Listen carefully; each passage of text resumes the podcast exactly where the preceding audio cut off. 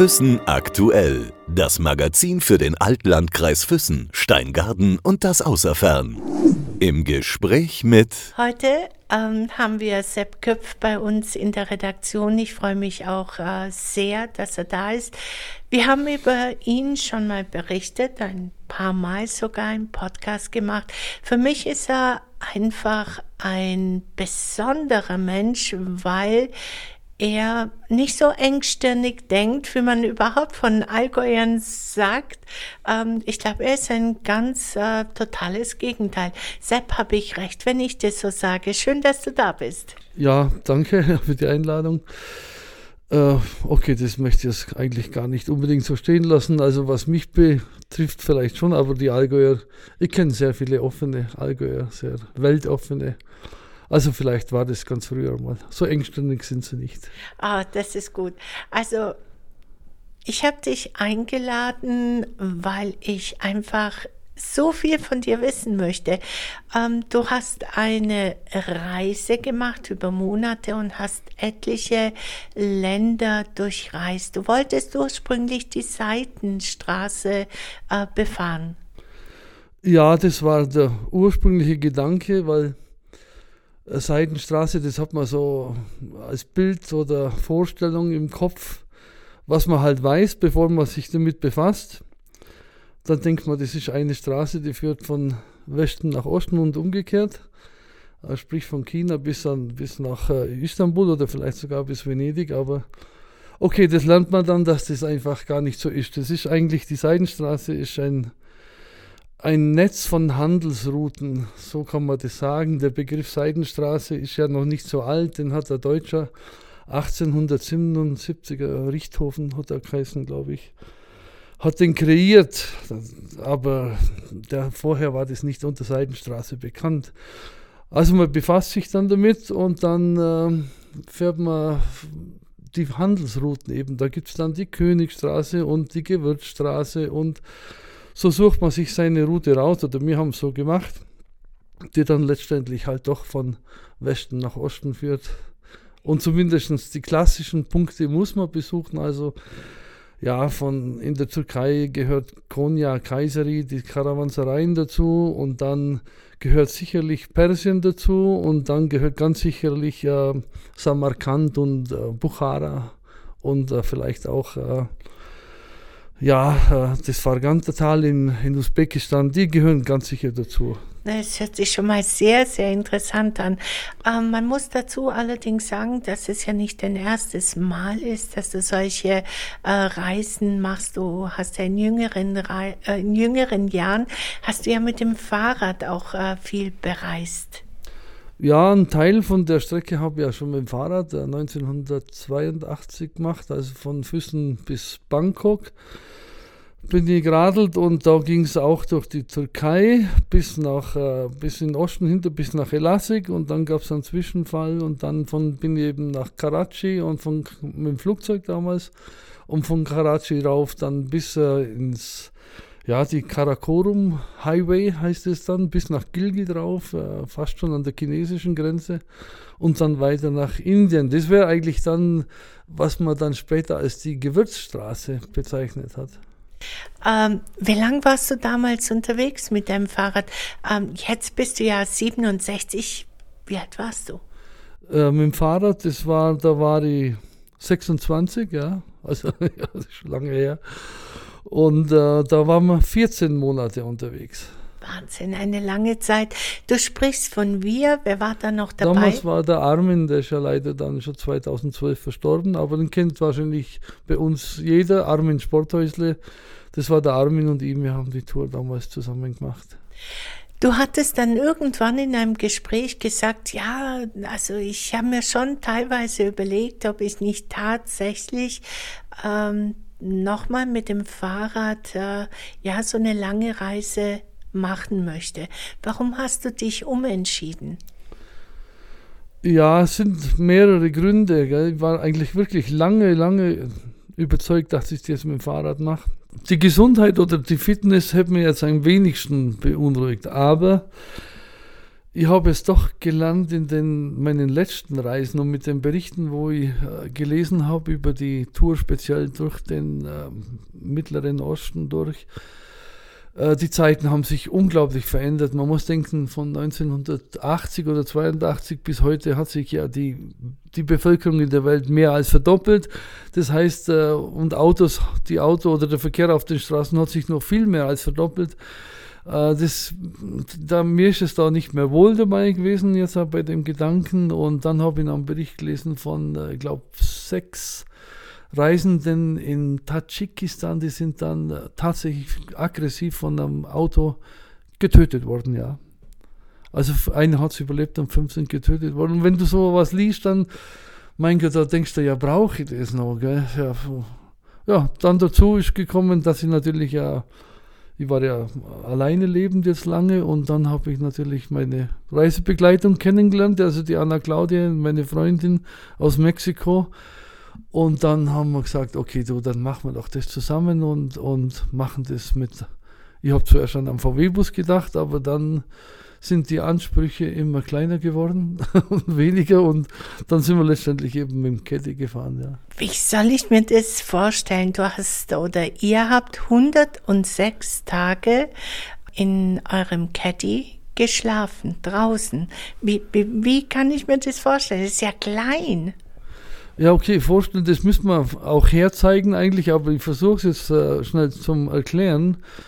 Äh, wir haben den Caddy, also am Anfang haben wir, haben wir gedacht, es geht auf gar keinen Fall, aber dann probiert man rum, wir haben alles ausgebaut, was so äh, hinderlich ist, hinter, wie sagt man ja, was stört in dem Auto, ja, nur die vorderen Sitze. Und dann haben wir probiert mit Kisten zum Raufsitzen, wie sich das, äh, wie sich das anfühlt. Und rumgebastelt und dann haben wir festgestellt, Mensch, also das geht. Gell? Ich habe dann äh, die Sitze, wenn man sie ganz vorne tut und äh, eine schöne Fläche schafft, dann kann man also sehr gut schlafen. Wir haben Liegefläche dann gehabt, letztendlich zwei, zwei Meter auf 1,30 Meter. Äh, mit guten Matratzen haben wir uns machen lassen extra, also die als Polster und Matratze dienen.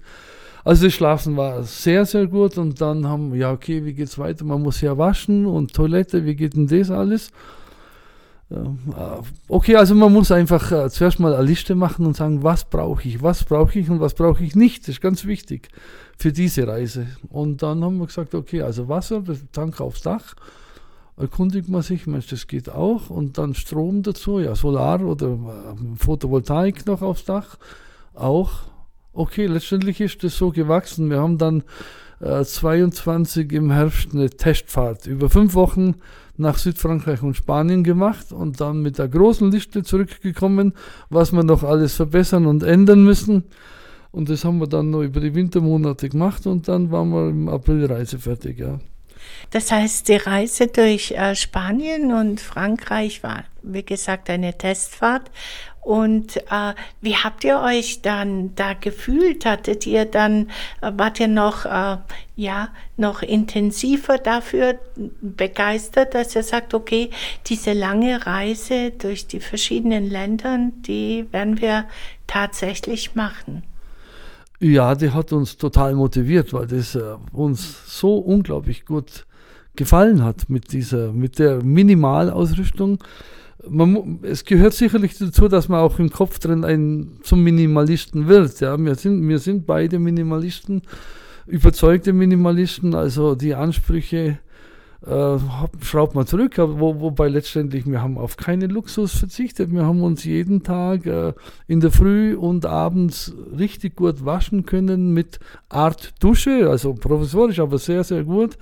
Wir haben unseren Kaffee machen können, wir haben kochen können, wir haben einen Kühlschrank gehabt, wir haben Licht äh, im Auto gehabt zum Lesen. Wir haben äh, immer äh, Internet gehabt. Wir haben uns in jedem Land äh, eine SIM-Karte besorgt, haben ein Modem gehabt, haben äh, abends äh, über die Länder ein Doku anschauen können. Oder, also das war, es hat an gar nichts gefehlt, absolut an nichts. Wenn du sagst Modem, diese Solaranlage, die ihr hattet, war die dann auch stark hier zum Beispiel für die Stromgewinnung? Ja, da gibt es ja heute so, also es gibt ja für Camping-Ausrüstung alles. Das, es gibt, äh, du kannst dir nur so viel vorstellen, es gibt es auf jeden Fall. Äh, so, es gibt so Power Banks oder Powerstationen nennt man die, ja, und das habe ich mir besorgt. Die hat eine Leistung von, glaube ich, 1400 Watt. Das spricht, da kann ich einen Kocher anschließen und äh, da bin ich mit 220 Volt perfekt versorgt im Auto. Und die lädt jetzt und die kann, ladet sich auf übers Fahren, also von, von der Lichtmaschine her oder eben, wir haben mal große Paneele auf dem Dach gehabt, äh, scheint ja meistens dann die Sonne und wir haben immer Strom gehabt, das war wunderbar. Das heißt also, ihr hattet euer, wenn du jetzt sagst, äh, wir haben kochen können, wir haben duschen können, ähm, auf dem Dach habt ihr ja dann auch etliches haben müssen, nehme ich an. Äh, hat das alles gepasst? Also ich ja. meine, ich stelle mir das dann vor, wie in den 70er, 80er Jahren, wenn, wenn Gastarbeiter hier zum Beispiel ins Heimatland gefahren sind und oben alles voll auf dem Dach. Äh, so so hat es nicht mehr ausgeschaut, weil es gibt natürlich heute wunderbare Dachboxen. Okay. Äh, die hat, glaube ich, unsere 390 Liter Fassungsvermögen. Und da hat wahnsinnig viel Zeug Platz drin. Also wir haben äh, auch unten natürlich einen schönen Stauraum gehabt für die ganzen, äh, für unsere äh, Kleidung, Klamotten und, und die Küchensachen, was man so braucht. Auch Bergschuhe, wir haben ja alles dabei gehabt. Wanderung, Ausrüstung, Bergausrüstung, Rucksäcke. Äh, das hat bequem Platz gehabt und es war so gemütlich in dem Auto, dass mir es eigentlich gar nie, wir haben gesagt, na komm, wir, wir gehen nicht in ein Restaurant, wir machen schön Brotzeit der Hurm abends oder, weil so, so gemütlich war, zum Reinsitzen, wie in einer ganz kleinen Hütte, so muss man sich das vorstellen, ja. Jetzt bist du ja auch ein Mensch, der ziemlich lange in Südamerika, hauptsächlich Brasilien gelebt hat, äh, sprichst ja die Sprache perfekt, du ähm, hast ja auch einiges erlebt. Äh, hattest du Bedenken jetzt zu dieser Zeit, ähm, nachdem ja auch ziemlich viele Unruhen sind? Ja, hattest du da Bedenken, trotz allem hinzufahren? Äh, ich hab, natürlich hat man Bedenken, weil man ja nur die Nachrichten, die, die, Nachrichten sind ja eigentlich kaum positiv, die sind ja prinzipiell eigentlich äh, eher negativ, ja. Äh, man hat Bedenken, natürlich. Also Iran ist zum Beispiel gar nicht auf dem Plan gestanden. Unsere, unsere Route war gedacht dann durch die Türkei nach Georgien und dann nach Aserbaidschan und von Aserbaidschan in Baku mit der Fähre übers, übers Kaspische Meer und dann bist du in, in Kasachstan und nach Usbekistan. Das war die, die gedachte Reiseroute. Äh, aber not, bis wir dann in Georgien waren, hat äh, Aserbaidschan die Gren Landesgrenzen dicht gemacht. Also war kein, äh, keine Möglichkeit mehr nach Aserbaidschan zu fahren. Und dann haben wir die Route, in, was haben wir gemacht? Ja, okay, machen wir Armenien. Logisch. Und dann wir, haben wir uns doch entschlossen, Mensch, dieses Iran, wir haben so viel über Persien gelesen und das, weil das ja zusammenhängt auch mit der ganzen Kultur, mit der Antike, schon vor, auch bis auch zu den Archimeden, bis zu dem Perserreich eben, äh, mit, mit, äh, mit der Türkei, dann liest man darüber und alles, Mensch, also Persien wäre ja wirklich dieses Persepolis und so, das hat uns so und dann, okay, liest mal ein bisschen, schaut nach, wie geht denn das mit dem Visa. Carnet Passage haben wir sowieso dabei gehabt. Und dann haben wir, okay, jetzt, jetzt machen wir einfach, jetzt beantragen wir das online und dann fahren wir nach Persien. Obwohl natürlich unser Auswärtiges Amt äh, komplett abgeraten hat. Also sie haben sogar alle, alle raus aus dem Iran und niemand bitte nicht in den Iran fahren. Aber okay, man, ich weiß nicht, wie wir zu dem Optimismus dann gekommen sind, äh, aber Gott sei Dank, weil das war der Höhepunkt von der Reise dann letztendlich. Hast du da Freunde oder von früher oder, oder kennst du jemanden, der dort lebt, wo du einen Anlaufpunkt hattest? Nö, gar niemand. 0,0. Jetzt kenne ich viele Leute, aber, vorher nicht. No. Du hast jetzt gerade gesagt mit den äh, Visa, ähm, dass du das online beantragt hast.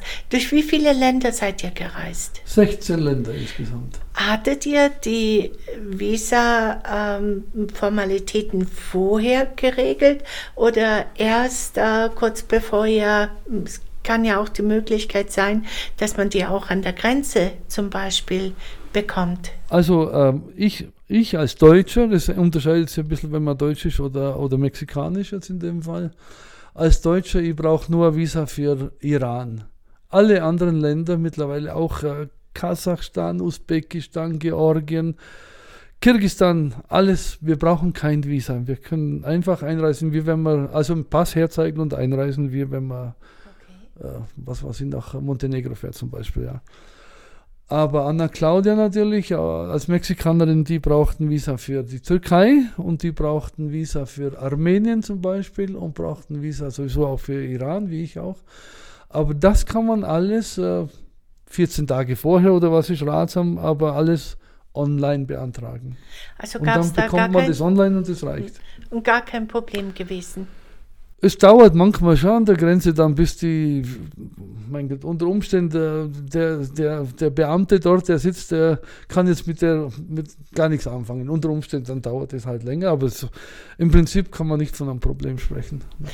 Ähm, ihr seid hier losgefahren im April. Richtig. Und äh, in Istanbul oder in der Türkei, so wie ich mitgekriegt habe, äh, bist du dann krank geworden.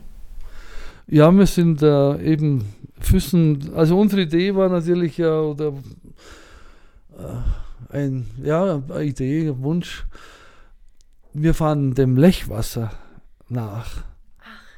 Aha, also wir sind jetzt von, vom Füßen weg, wir sind dem Lech entlang, wirklich dem Lech entlang, Ach, bis, äh, äh, das heißt dann äh, bis kurz an, äh, äh, wo der Lech in die Donau fließt, das fällt mir Max, Maxheim, glaube ich. Also wirklich auf ganz kleinen Straßen am Lech entlang und dann der Donau entlang bis nach Regensburg und dann runter nach Passau und Linz und Klostermelk und nach Wien. Immer, immer der, ganz nah, so nah es geht, zur Donau entlang. Also in diesem, wir haben die erste Autobahn benutzt haben wir nach 4000 Kilometern in, ganz hinten in der Türkei. Da haben wir das erste Mal eine Autobahn benutzt. Vorher sind wir nur Nebenstraßen gefahren.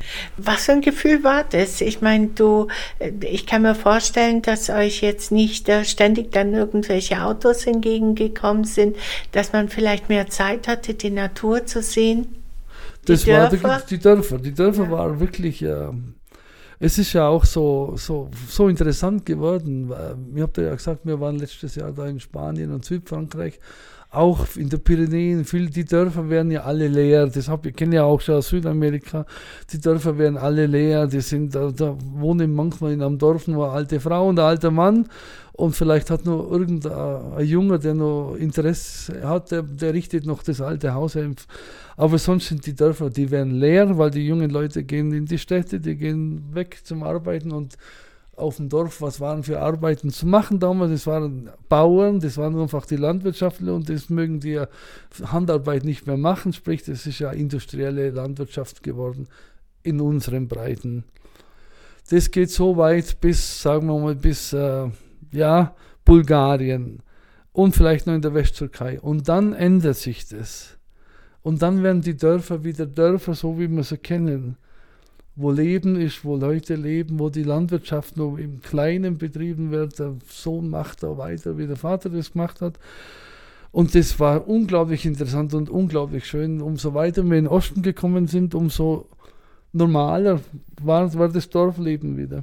Also ihr seid dann nach äh, quasi nach 4000 Kilometer äh, auf die Autobahn das Türkei. Erste Mal, ja, in, genau. hinter Erzurum, hinten in, im Osten von der Türkei. Da sind wir das erste okay. Mal auf der Autobahn gefahren. Davor nur kreuz und quer äh, durch die Lande. Was ist passiert? Was äh, du hattest an Bandscheibenvorfall. Das heißt, also fahren war wahrscheinlich gar nicht mehr möglich. Da, also das war genau in der Türkei und zwar noch im Westen, sagen wir mal, in der Höhe Izmir, ja, wenn man sich das so vorstellen kann, wo das ist.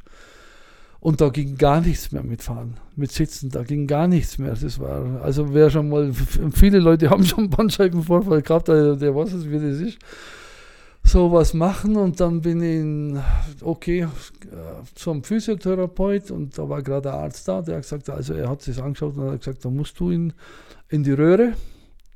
Dann bin ich, äh, hat er mir einen Termin gemacht, also alles am selben Tag in die Röhre, in Edremit heißt die Stadt. Röhre dann mit dem Neurologen gesprochen, der hat es mir gezeigt, Bandscheibenvorfall kannst du jetzt entweder operieren oder wartest ab, bis es besser wird. Also dann wieder zum Physiotherapeut und dann haben, waren wir zwölf Tage an einem Ort eben und haben Physiotherapie gemacht und dann war ich so weit, dass ich also ja mit Übungen und Schmerztabletten und so, dann sind wir, wir mussten weiterfahren, weil Anna Claudia hat nur 30 Tage Visa für die Türkei gehabt. Okay. Also sprich, wir haben auch raus müssen aus der Türkei. Und es ging aber dann immer, immer besser. Das, also das, heute im Nachhinein denke ich gar nicht mehr dran. Ja. Also es geht dir jetzt gesundheitlich gut. Wunderbar. Sehr schön, das freut mich. Okay, ähm, du hast mir mal erzählt, ähm, dass du das immer so ge gehandhabt hast, wenn du in einem äh, fremden Land warst, dass du ein paar Wörter schon im Voraus gelernt hast, weil das einfach auch ein Respekt gegenüber äh, den Einheimischen ist, dass du dich für die Kultur, äh, für die Sprache interessierst. Ich meine, wenn man 16 Länder bereist, wie lernt man dann von jedem Land ein paar, ein paar Wörter, dass man Danke, auf Wiedersehen oder wie auch immer? Also das haben wir natürlich genauso gehandhabt wieder, weiterhin, weil das ist äh, so hilfreich und äh, ja, das gehört sich einfach für mich, also das ist ganz klar. Und also das lernt man, in, äh, weißt du dir, äh, jetzt über Ungarn und Rumänien und, äh, und Bulgarien, äh, da lernt man es am besten vielleicht. In, in, Ungarn, die sprechen eh die meisten nur Deutsch, in Rumänien sind auch ja, nicht mehr so viele, aber dann lernt man ein paar Worte Russisch. Dann bist du mit Russisch, bist du auf jeden Fall in Ungarn, in Bulgarien, in Rumänien, und dann in den hinteren Ländern, dann in Usbekistan und Georgien und Armenien, da kommst du, die sprechen ja fast noch alle irgendwo Russisch auch. Also da bist du mit Russisch gut bedient. Und da habe ich ein paar Stunden auch Russisch noch äh, bei einer Lehrerin hier genommen vor der Abreise, ja. Und habe da ein paar bisschen was Russisch gelernt, damit man wenigstens äh, Hallo und Danke und wie geht's und so weiter, so die, die Höflichkeitsfloskeln sagen kann. Und Türkisch haben wir relativ viel gemacht, ja, weil, weil hilfreich war, weil natürlich ja Usbekistan, das ist ja auch eine Turksprache. Eine turkmenische Sprache. Aha, und genau. dann kannst du da die Zahlen und da, da ging viel dann, das war sehr, sehr hilfreich. Ja. Also wenn ich jetzt dich fragen würde, sag mir doch bitte auf Türkisch, ähm, schön, äh, Türkei war wunderschön. Türkei çok güzel. ja, wunderbar. Und in, in Russisch, kannst du das noch? Oh, also, nein, momentan nicht noch. Das fällt mir gerade nicht ein. Ja, ist doch ein bisschen, die slawischen ja, Sprachen ja, sind doch ein bisschen schwieriger, oder? Ruski, ja. Хорошо, хорошо, würde ich dann okay. so jetzt sagen. Dann, wenn ich mir das genaue Wort, aber хорошо ist gut, ist wunderbar, gut. ja. Okay. Ja. Um, ähm, wie wunderbar war es tatsächlich, diese 16 verschiedenen Ländern, äh, Länder und verschiedene Kulturen, Menschen ähm, ja, zu genießen, kennenzulernen. Was für ein Gefühl ist das? Kann man das beschreiben? Das kann man sehr gut beschreiben, ja. Das ist äh, ein, ein, es ist ein wunderbares Geschenk, es ist ein unglaublicher Reichtum fürs Leben wenn ich, wenn ich kurz schnell ausschweifen darf, also Reisen, Reisen ist was anderes wie Urlaub machen. Und so, so eine Reise, wie wir es da gemacht haben, wir waren eben die zwölf Tage im, an dem einen Ort, wo ich krank war. Und dann waren wir maximal mal zwei Tage oder drei Tage an einem Ort. Das heißt, alle anderen Tage von den fünf Monaten waren wir unterwegs. Jeden Tag heißt, okay, Jetzt fahren wir wieder weiter. Wir wissen nicht, wo wir heute Nacht schlafen. Wir wissen gar nichts. Und es war uns auch völlig wurscht, weil wir, du kriegst so ein Vertrauen mit der Zeit, in, auch zu den Menschen, zu der Welt. Und in den Ländern, die Leute sind überall gut. Das ist nur das Bild, wo wir natürlich äh, nicht geprägt oder uns machen durch die Informationen, wo wir halt haben, dann tun wir die Länder alle differenzieren. Und wenn du reist, dann, dann merkst du, Mensch, also zwischen den Menschen ist eigentlich gar nicht so viel Unterschied. Gell? Die sind eigentlich überall super nett. Zumal für uns jetzt, weil du musst, wir reisen, das heißt, wir sind heute da und morgen da und zwei Stunden an dem Ort und dann redet man mit dem, der erzählt dir was und das ist alles wunderbar, der freut sich. Das ist ja auch sowas, wo man fast nicht mehr kennt, dass sich die Menschen freuen, wenn jemand kommt in den, in den Dörfern eben, die haben sich unglaublich gefreut, wenn da, ja was und dann ist alles schön und wunderbar und dann fahren wir wieder weiter und im nächsten Ort ist es wieder das Gleiche. Also wir haben uns ja im Prinzip in der völlig losgelöst von unserer Welt. Wir waren ja in einer eigenen Welt, in einer wunderschönen Welt, die vielleicht ist auch realistisch. Man wird vielleicht sagen, in unserem Sinn ist gar nicht realistisch, weil die Realität liegt heute ganz woanders in, im Gazastreifen oder sonst wo. Gell?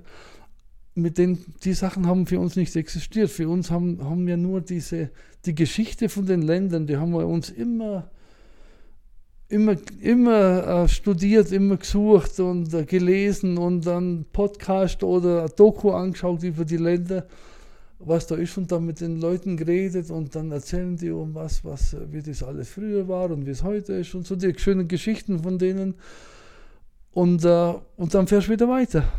Und so lebst du in einer ganz anderen Welt.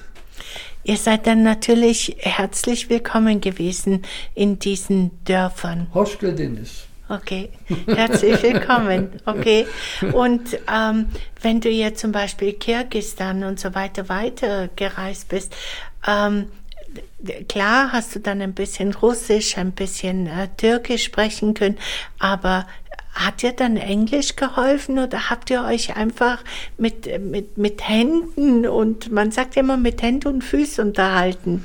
Irgendwas geht immer. Also äh, die Türken sind sowieso in der Türkei dann trifft und okay, der kann gar nichts. Der kann weder Englisch noch sonst was noch Deutsch, aber dann nimmt er sein Telefon und ruft einen Freund an, der in Deutschland gearbeitet hat. okay. So, so läuft es im Normalfall. Okay, und das ging dann wunderbar. Wunderbar. Ähm, du hast erzählt, äh, 106 Tage draußen im Freien geschlafen. Äh, dieses Freie quasi im Wald, auf der Wiese, ähm, in der Stadt, wie, wie ist es, ähm, ihr habt, nach welchen Kriterien habt ihr euch eure Schlafplätze ausgesucht?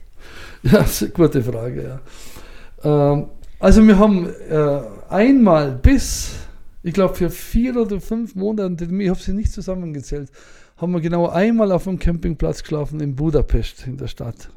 Einfach da war davor das Wetter auch so schlecht und dann nochmal heiß duschen und so. Das war das einzige Mal. Und dann ist das Thema für uns gestorben gewesen. Weil das so schön ist in der, in der freien Natur. Das ist ja die Freiheit. Die Freiheit genießen, dass ich nicht an einen Campingplatz muss, weil ich das brauche heute oder was. Nein, gar nichts einfach die totale Freiheit äh, genießen, das kann man sich sowas von angewöhnen, dass man das nicht mehr anders will.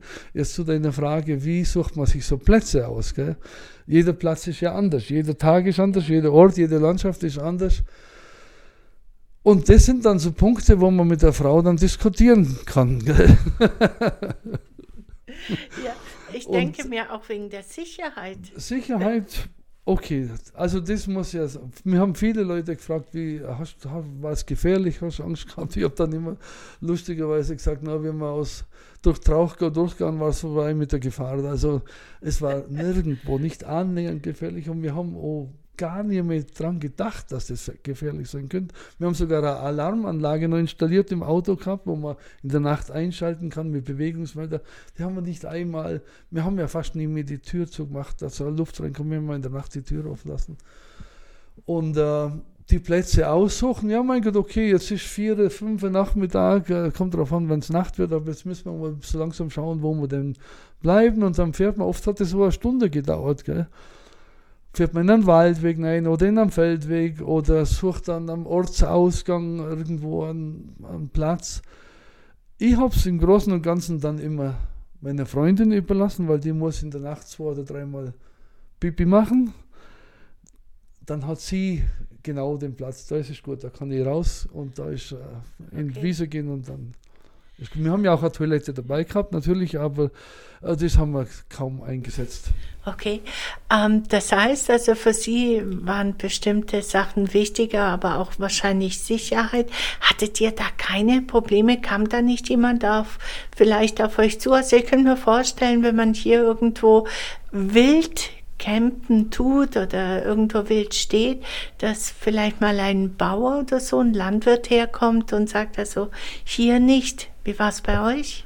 Also bis Wien ist es sicherlich so gewesen, dass da musst aufpassen, wo du äh, stehst. Das ist ja auch quasi schon überall verboten heute. nach Wien, da sind wir ja dann in die Slowakei reingefahren und dann war das komplett vorbei, das Thema.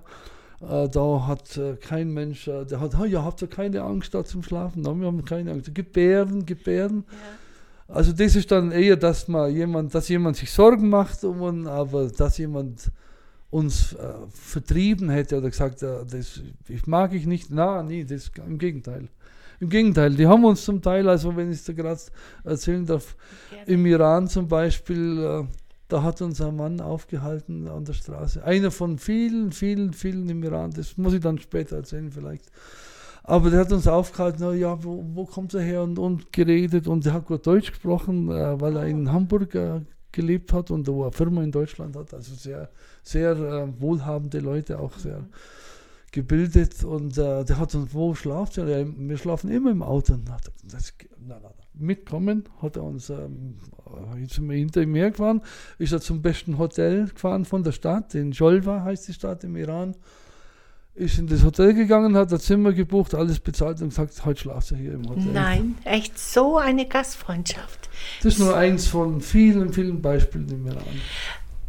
Iran hat es dir sehr, sehr angetan, hattest du mir auch schon im Vorgespräch gesagt, ähm, weil man sich das gar nicht so vorstellen kann, was wir in den Medien und überall lesen.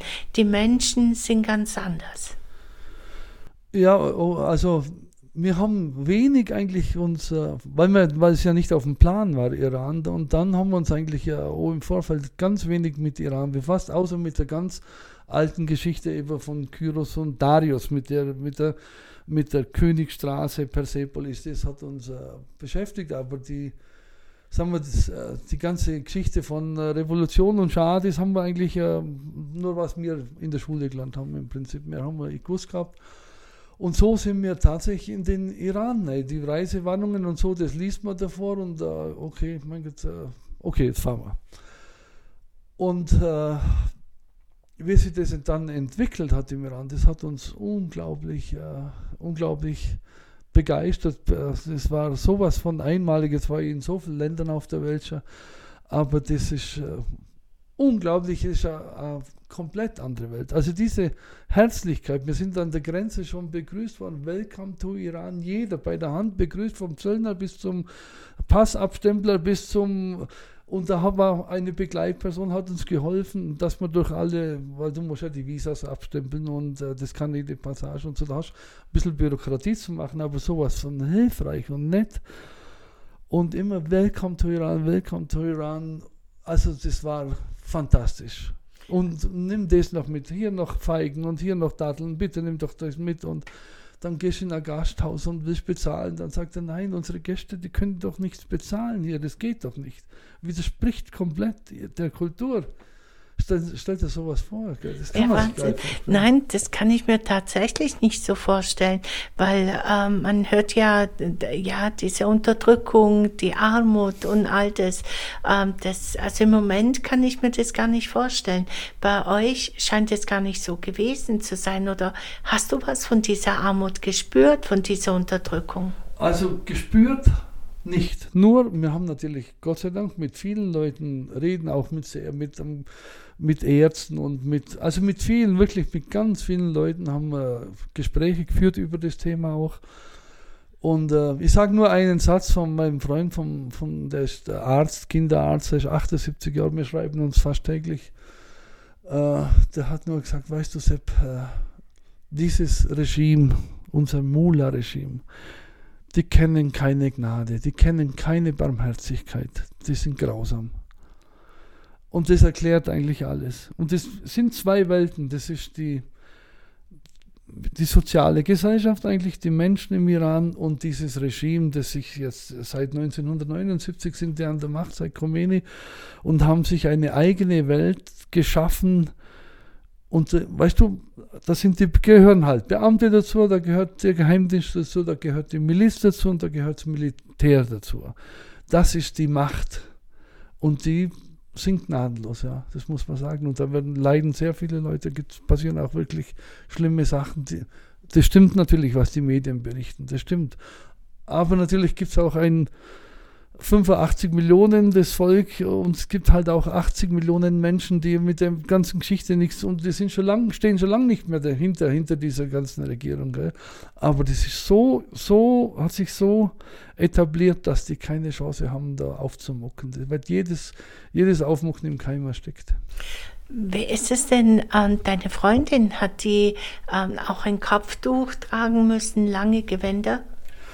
Äh, ja, wir sind natürlich so, so wie es mir immer gemacht haben und ich gelernt habe. Und das, also vor wir so eine Grenze überschreiten jetzt in Iran, dann heißt es, okay, dann informiert man sich, was, wie, wie, äh, wie sind die Geflogenheiten. Also Auto top sauber, alles aufgeräumt, äh, äh, alles frisch gewaschen, Klamotten anständig angezogen, lange Hose sowieso, Kopftuch sowieso. So geht man an die Grenze hin und so reist man das Land ein. Und äh, natürlich immer Kopftuch. Jetzt waren wir dann nach ein paar Tagen dann irgendwann in Teheran. Und äh, wir haben schon gemerkt, Mensch, also das ist, schaut ja alles doch viel lockerer aus. Also wir haben in, ganzen, in der ganzen Zeit im Iran nicht eine Frau mit der Burka gesehen. Nicht eine. Das gibt's nicht. Und dann waren wir dann in Teheran, sind wir abends ein bisschen durch die Straßen und haben so einen kleinen äh, Getränke oder Saftladen da, was einen Saft uns äh, und sind da gesessen und haben das, äh, dem Treiben ein bisschen zugeschaut. Dann hat die Hälfte, die Hälfte von den Frauen haben gar kein Kopftuch aufgehabt. Also das Volk äh, lebt doch nicht so eingeengt, wie das jetzt, wie das jetzt bei uns erscheint, ja. Aber wir haben auch auf der anderen Seite gesehen, dass Restaurants einfach geschlossen haben, weil sie drin kein Kopftuch aufgehabt haben. Also es gibt so ein Kontrollorgan, so eine, eine Miliz oder eine Sittenpolizei, die darauf achtet und die unter Umständen dann auch sehr, sehr äh, rücksichtslos agieren. Ne? Wie lange wart ihr im Iran? Äh, ich glaube 25 Tage, 4.500 Kilometer so gefahren. Lange? Ja. Okay. Und äh, was vielleicht äh, nett ist, äh, 4300 Kilometer Auto gefahren im Iran, äh, Benzinkosten 15 Euro. Ein Liter hat einfach 5 Cent gekostet. Wahnsinn, Wahnsinn. Okay. Da hat tanken Spaß gemacht. Aber ähm, das Land ist ja auch sehr, sehr schön, also von, äh, von, von seiner Landschaft auch. Es gibt ja ähm, grüne Flächen, es gibt aber auch Wüste. Ja, es hat alles, ja. Also am Kaspischen Meer ist fast äh, tropisch oder genau. ja. Und äh, hat sehr hohe Berge auch mit über 5000 Meter in dem, in dem Gebirgszug oben. Tropisch bewaldet, wunderschön. Da sind wir runtergefahren, also sprich nach Südosten bis Teheran und dann sind wir von Teheran südlich nach äh, Kashan und Isfahan und von Isfahan sind wir dann wieder östlich in die Wüste Richtung Pakistan nach Yazd und dann ging es wieder südlich nach, nach Persepolis und Shiraz. Es geht weit durch die Wüste durch. Und dann von Shiraz sind wir wieder äh, äh, nordwestlich über das Zagros-Gebirge, durch das ganze Zagros. Das war auch fantastisch, wunderschön. Da gibt es ganz viele Nomaden noch.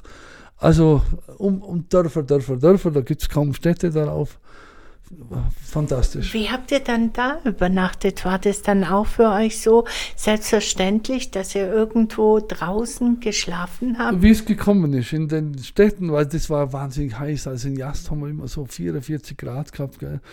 Dann haben wir uns einfach eine, eine, eine Unterkunft gesucht.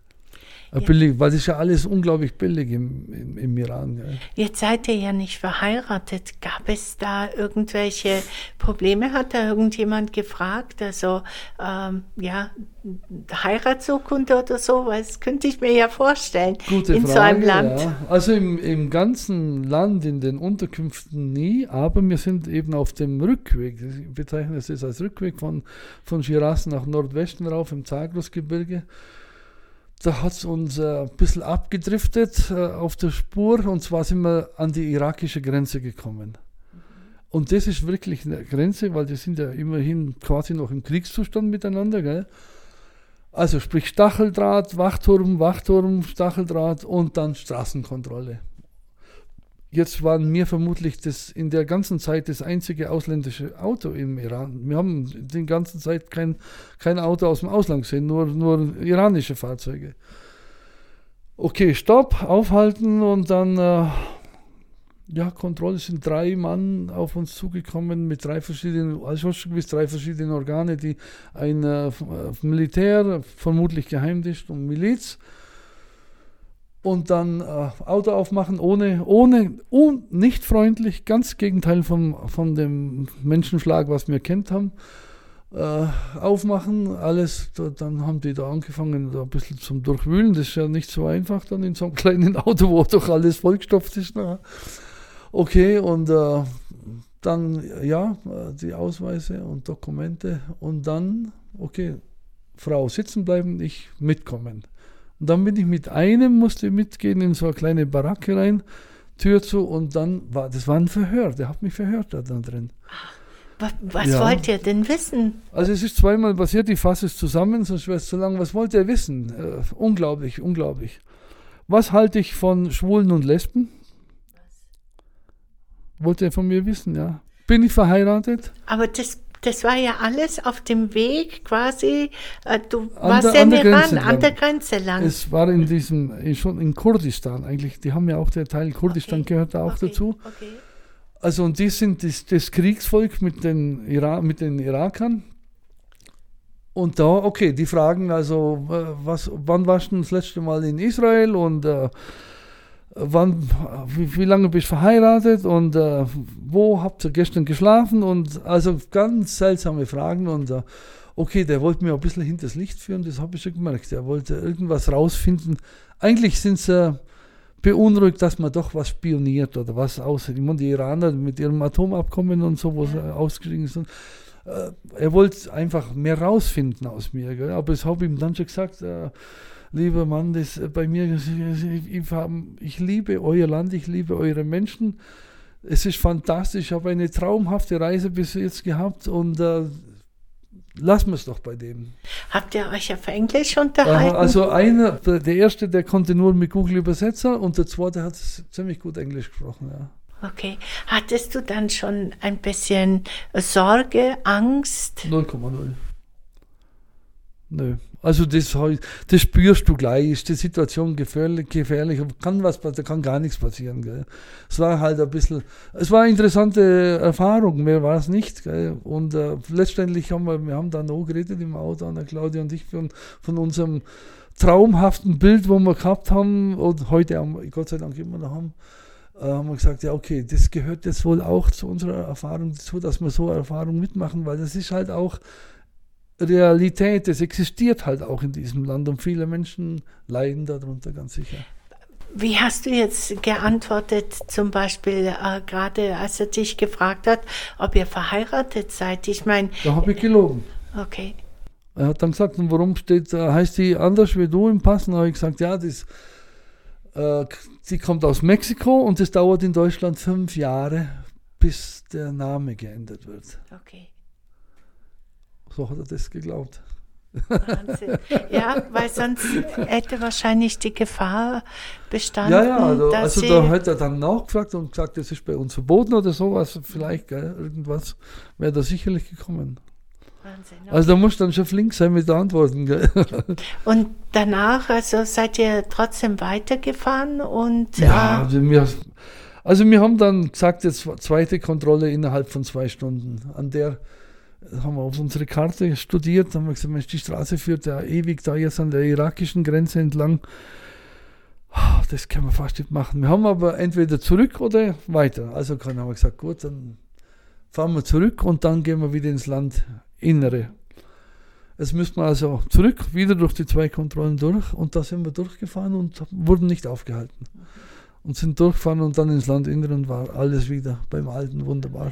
Okay. Mhm mit welchen Gefühlen nach dieser Reise, ähm, ich habe dich nämlich gerade vorhin gefragt, wie fühlst du dich? Bist du froh, jetzt wieder hier zu sein?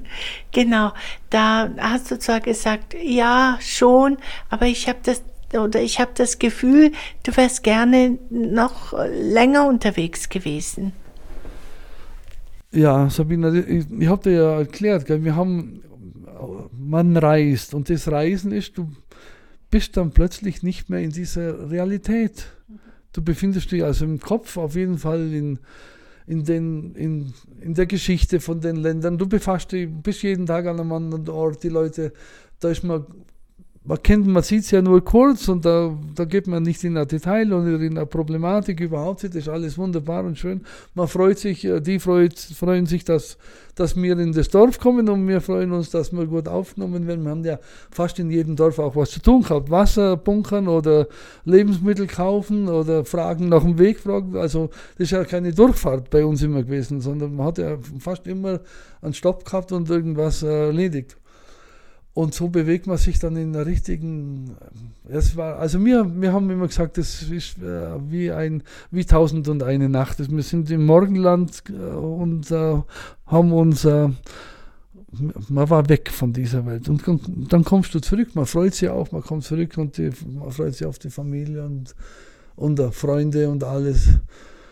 Und, uh, und dann hörst, redet man halt mit den Leuten und dann kommen halt die, doch die Probleme, wo es halt, halt bei uns so gibt und wo man von ja, Deutschkrieg und Deutschkrieg und der redet immer mit dem. Und die streiten jetzt auch miteinander. Und der ist gestorben und okay, das hakelt dann so uns noch mal anderen auf die ein. Und dann, dann ist man halt wieder auf dem Boden der Tatsachen. Okay, wobei man das philosophisch in Frage stellen kann, was die Tatsache ist. Okay, aber wenn du das so erzählst, dann ähm, äh, kommt bei mir das Gefühl auf, dass äh, Reisen immer so eine Art Oberflächlichkeit vom Leben ist. Ja, das kann man vielleicht so sehen. Ja, wenn man, wie gesagt, mir von unserer Bodenständigkeit aus betrachtet, ist das äh, oberflächlich oder es ist vielleicht so eine Art, sogar wie eine Art Traumzustand Okay. Wobei es natürlich alles real war, gell? aber halt, äh, vielleicht könnte man sogar auch als Flucht von dieser Realität bezeichnen oder vielleicht äh, das Gegenteil von Flucht. Was ist das? Naja, ich weiß nicht, sich dann da vielleicht wohlfühlen ja. oder angekommen sein oder. Ja, ja, es ist halt eine Reise. Wer ist nicht vielleicht dazu, eine Reise ist ja weg von der Wurm und eine Reise, das ist eben eine Reise. Das ist eben eine Reise. Das ist kein Urlaub oder sonst was, ist eine Reise. Eine Reise hat eben seine Eigenheiten. Würdest du solche Reisen mit so einer längeren, über so einen längeren Zeitraum wieder machen? Du bist 67 und du sagst, äh, ich gehöre bei, ja, lange nicht zum alten, also noch lange nicht zum alten Eisen. Und so, wenn ich dich sehe, denke ich mir, ja klar, er hat recht. Ich meine, das Alter, man kann ja auch mit 30 schon alt sein oder mit 40. Es kommt ja, also alt im Kopf, würde ich sagen. Es kommt ja auf das Gefühl an, oder? Ja, sicherlich, klar, man, man, wird älter, das lässt sich nicht vermeiden, aber man hat es halt schon einen gewissen oder kann dann Einfluss haben und das, okay, gesund bleiben, das heißt, du musst mit dem Kopf was machen, äh, immer was lernen. So mache ich jetzt einfach auch mal Französisch weiter und befasse mich schon wieder mit dem nächsten. Ich fahre jetzt nächstes Jahr äh, im August wieder nach Brasilien mit einer Reisegruppe zu den Indianern. Äh, das plane ich gerade und das beschäftigt die natürlich sehr positiv, auch sowas, Vollfreude und äh, freue mich richtig, ja. Und plan natürlich auch eine andere Reise wieder unbedingt mit dem Caddy. Das, äh, solange, da, man muss natürlich da schon ein bisschen beweglich bleiben, aber das war so fantastisch, möchte unbedingt und zwar, ja, okay, Nordafrika wäre natürlich super, wenn das, wenn das möglich ist. Muss man abwarten, wie sich das alles entwickelt momentan. Würdest du jetzt jüngeren Menschen dazu raten, irgendwie, sobald es ihnen möglich ist, vielleicht eine Reise zu machen, obwohl, also wir jetzt gerade über die Oberflächlichkeit äh, gesprochen haben, äh, bin ich nach wie vor der Meinung, äh, dass Reisen auch den Horizont erweitert und man sehr viel Positives daraus nehmen kann. Vielleicht auch eine gewisse Leichtigkeit mit rübernimmt in dieser ähm, realen Welt, wie du sie vorhin nanntest. Also äh, ich muss, ich muss, bin, ich fühle mich verpflichtet dazu, dass ich das jungen Menschen empfehle zum Reisen, weil äh, es erweitert den Horizont, es baut viele, viele Vorurteile ab. jeder sollte sich sein Bild prägen von der Welt und nicht, bitte nicht, also da kann ich nur, nur bitten drum, nicht dieses Bild äh, als, als die absolute Wahrheit annehmen, das mir suggeriert kriegen von, von den vielen Einflüssen von den Medien und äh, von den ganzen, ja, von den Einflüssen, die einfach äh, tagtäglich auf uns einströmen. Das ist nicht richtig, das Bild. Das ist nicht richtig, weil das groß, der große Teil sind Menschen. Das sind nicht, ist nicht die Politik, no, der große Teil sind Menschen und die Menschen sind es wert, dass man sie kennenlernt und dann kann man sich ein Bild drüber machen. Weißt du, immer wenn ich dich treffe, Sepp, denke ich mir immer, das ist der brasilianische Schwangauer. Ich weiß nicht, warum ich das immer so denke, aber durch äh, das, dass du ja diese vielen Führungen auch in Brasilien ähm, machst, dich für das Land interessierst, ähm, dich für die Indianer interessierst, überhaupt für die Kulturen, ist es unverschämt, wenn ich das so sage. Überhaupt nicht. No, no, das passt gut. Also siehst du dich dann auch so? Aber ja, also, was, wie sehe ich mich? Puh, brasilianisch, ja, vielleicht kann sein, dass, aber ich habe mir selber noch keine Gedanken darüber gemacht. No. Ich bin sehr dankbar, dass äh, du so viel erzählt hast. Ähm, eine Frage habe ich noch. Ich meine, wenn man 16 verschiedene Länder durchreist, ähm, ein Allgäuer ist, lange in Brasilien gelebt hat, immer wieder nach Brasilien zurückgeht, ähm, man wird ja auch irgendwann mal zu so einem Genussmensch. Ähm, man äh, mag vielleicht äh, viele verschiedene ähm, Gerichte essen äh, und wahrscheinlich auch viele, die man nicht so gerne mag. Was hat dir am besten gemundet? Oder welches Land war für dich, wo du sagst, ah, da war das Essen also genial? Ja, also jedes Land hat ja so viele gute Sachen zum Essen, weil, also wenn du ein bisschen einsteigst in das Thema, überall macht man sich sehr viele Gedanken übers Essen. Das ist halt ein ganz wichtiger Bestandteil, nicht nur weil es notwendig ist, sondern weil man es halt auch sehr gerne genießt und überall genießt man es sehr, sehr gerne.